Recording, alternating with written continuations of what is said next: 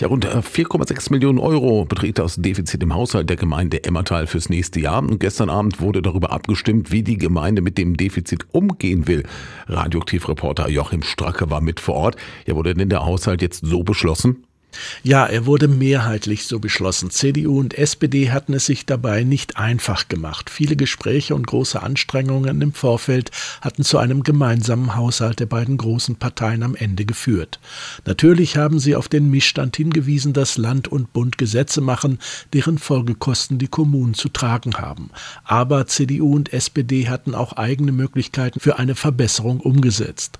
So hatte man sich auf eine moderate Anhebung von Grund- und Gewerbesteuer Hundesteuer und Spielgerätesteuer geeinigt und eine beschränkte Verlängerung der Nachtabschaltung der Straßenbeleuchtung beschlossen. Ansätze zur Beteiligung an Gesellschaften zur erneuerbaren Energie und für Mobilitätsstationen zunächst mit einem Sperrvermerk versehen und vor allem Überlegungen der Verwaltung in Auftrag gegeben für weitere Möglichkeiten zum Sparen.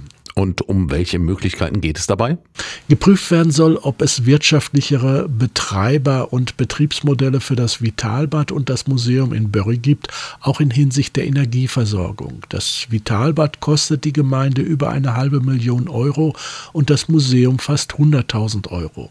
Wobei Bürgermeister Dominik Petters sagte, er werde nicht für eine Schließung des Bades stimmen. Und CDU-Ratsherr Matthias Koch betonte, das Bad sei eigentlich keine freiwillige Aufgabe.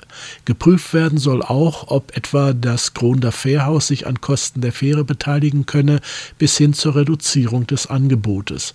Dann soll auch überlegt werden, ob die Kita-Betreuung an den Landkreis als eigentlichen Auftraggeber zurückgegeben werden soll, wenn die Verhandlungen über die Kosten nicht ausreichend verlaufen. Des Weiteren geht es um eine Einführung einer Niederschlagswassergebühr bis hin zur Einführung eines Schuldendeckels. Der Haushalt wurde jetzt ja mehrheitlich beschlossen. Wer hat denn dagegen gestimmt?